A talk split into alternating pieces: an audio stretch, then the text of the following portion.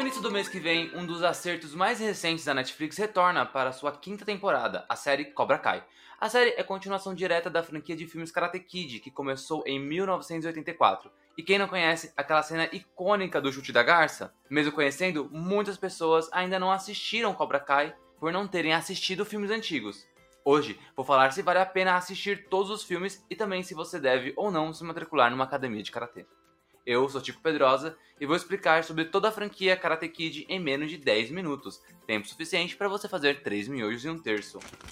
A franquia Karate Kid é composta por 5 filmes e uma série.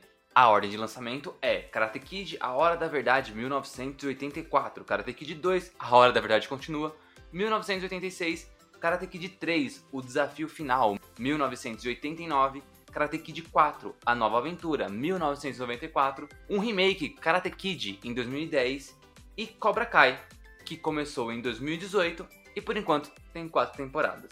Em Karate Kid A Hora da Verdade, 1984, sofrer bullying não é uma coisa legal, e olha, Daniel LaRusso, vivido por Ralph McGill, sofreu bullying pra caramba. Ele se sentia deslocado, saindo da cidade onde morava para passar a morar junto com a mãe no sul da Califórnia, ele não conseguia se encaixar. Na tentativa, acaba se apaixonando por uma jovem, Ellie Mills, vivida por Elizabeth Shue, que era ex-namorada de Johnny Lawrence, um garoto vivido por William Zabka. Johnny fazia parte de um dojo super violento de karatê chamado Cobra Kai. Ele e todos os amigos aproveitavam que sabiam karatê para ficar azucrinando a vida do Daniel e batendo nele a rodo. A vida de Daniel só muda quando ele conhece o Sr. Miyagi, vivido por Pat Morita, o zelador do local onde ele mora, um velhinho que também sabia karatê e passa a ensinar Daniel não só o karatê, mas também a disciplina, a autoconfiança e o autocontrole. Esse filme é a cara dos anos 80, tanto pela trilha sonora muito boa,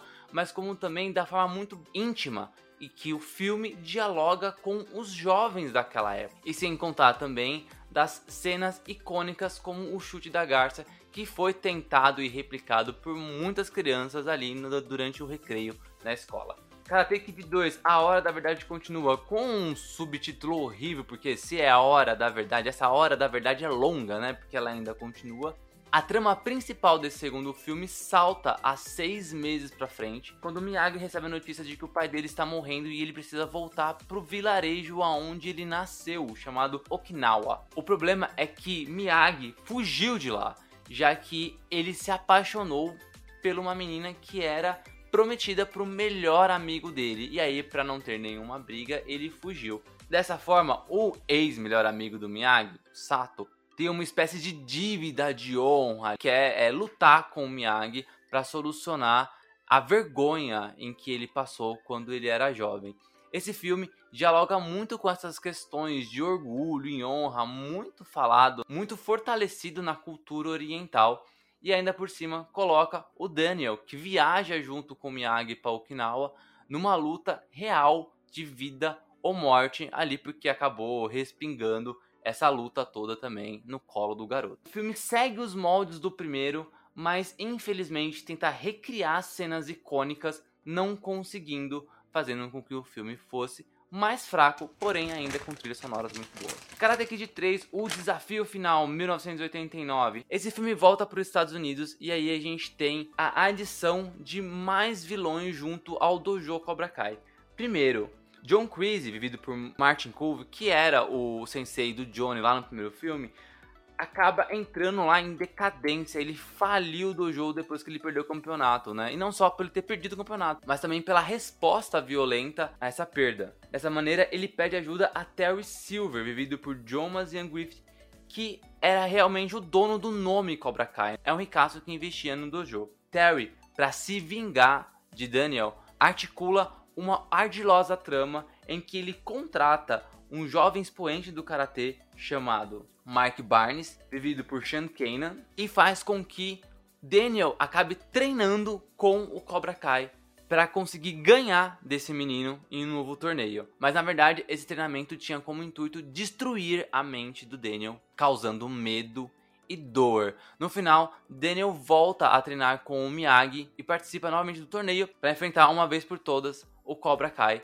e também e também o maior vilão de, que o Daniel poderia ter, que era o medo. O filme mais uma vez tentar replicar a fórmula do primeiro, principalmente tentando ali colocar cenas icônicas, né, dos golpes icônicos, um final emocionante por torneio, mas após tentar isso mais uma vez em um terceiro filme, ele acaba criando um clichê da própria criação, mas como todos os filmes de Karate Kid, pelo menos esse ainda tem uma trilha sonora boa. Karate Kid 4, A Nova Aventura, 1994, sem Daniel San nessa versão, aqui temos o Sr. Miyagi ajudando uma nova jovem, uma menina chamada Julian Pierce, vivida por Hilary Swank. Aqui não temos Cobra Kai, nem campeonato, nem nada disso. A história só foca na questão de aceitação e disciplina, que era a moral do primeiro filme. Só que agora focamos em uma garota que, diferente de Daniel, que era um bom moço, né? Era idiota, mas era bom moço. Julie é problemática e bem rebelde, consequência do fato do pai dela ter morrido recentemente, e ela desconta isso no comportamento. Karate Kid 2010. Toda a franquia longa precisa de um remake para chamar de seu, e aqui não foi diferente. Karate Kid de 2010 reconta a história clássica do filme de 1984, modificando alguns detalhes da trama. Ao invés do karatê, aqui temos Kung Fu. Ao invés de uma mudança de cidade, temos o Parques substituindo os Larussos, que saem dos Estados Unidos para a China. O resto da história é bem parecida com o filme clássico. Dewey Parker, vivido por Jaden Smith, sofre bullying na escola e para se proteger e melhorar sua autoestima e disciplina, passa a treinar Kung Fu com Mr. Han, vivido por Jack Chan. Não só uma releitura do filme de 84, o remake também faz homenagens para os outros filmes, adicionando pequenos elementos na trama. A mudança de país, por exemplo, lembra muito o que acontece em Karate Kid 2, enquanto o treinamento do parque em um retiro de monges lembra muito o treinamento de Julie em Karate Kid 4. Eu particularmente gosto desse remake, e não entendo o hate sobre ele. Um segundo filme chegou a ser pré-produzido, onde teríamos uma história original, mas o projeto foi cancelado e o remake ficou apenas como uma homenagem porque a série clássica logo voltaria. E voltou em 2018 com Cobra Kai. A primeira temporada estreia no serviço pago do YouTube, chamado YouTube Red, que depois mudou para YouTube Premium. A partir, da, a partir da terceira temporada, a série foi descontinuada pelo YouTube e resgatada pela Netflix, que transmitiu tanto a terceira quanto a quarta temporada no ano de 2021. A série considera como canon os quatro filmes clássicos e todos os personagens que retornam para Cobra Kai são interpretados pelos mesmos atores que fizeram eles lá nos anos 80. Em Cobra Kai, vemos o que aconteceu com Daniel LaRusso e Johnny Lawrence 34 anos depois do acontecimento do primeiro filme. Daniel se tornou bem-sucedido e Johnny caiu em decadência. Para conseguir dinheiro, Johnny reabre o Dojo Cobra Kai. Como vemos a série na perspectiva de Johnny, entendemos melhor o porquê do seu comportamento e de suas características. Johnny continua utilizando o lema antigo de Cobra Kai: ataque primeiro, ataque forte e sem piedade. E isso acaba ajudando muitos jovens com a autoestima. A série dialoga muito com o público jovem, lembrando que Karate Kid era para os jovens dos anos 80, então Cobra Kai é para os jovens de hoje. Porém, utilizando elementos clássicos e nostalgia, ela também agrada o público mais velho.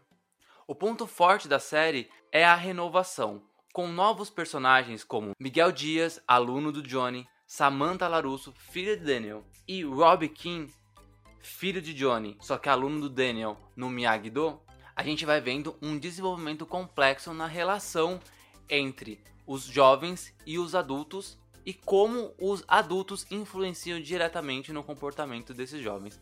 Ao mesmo tempo, a gente também vê como se desenvolve a rivalidade de Johnny com Daniel. E isso acaba sendo um dos pontos fracos da série, pois ainda na quarta temporada, é um vai e vem que sempre parece que o roteiro dá dois passos para frente e um passo para trás. O legal é que temporada a temporada vão sendo reapresentados. John Quiz retorna na segunda temporada, Ale Mills, o par romântico de Daniel no primeiro filme e também ex-namorada de Johnny, faz uma participação na terceira temporada, junto com outros personagens que faziam parte de, do núcleo de Okinawa lá no segundo filme. Terry Silver retorna na quarta temporada e sabemos que na quinta temporada terá o retorno de Mike Barnes, vilão também do terceiro filme de Karate Kid. E aí, vale a pena assistir toda a franquia Karate Kid antes da estreia da nova temporada?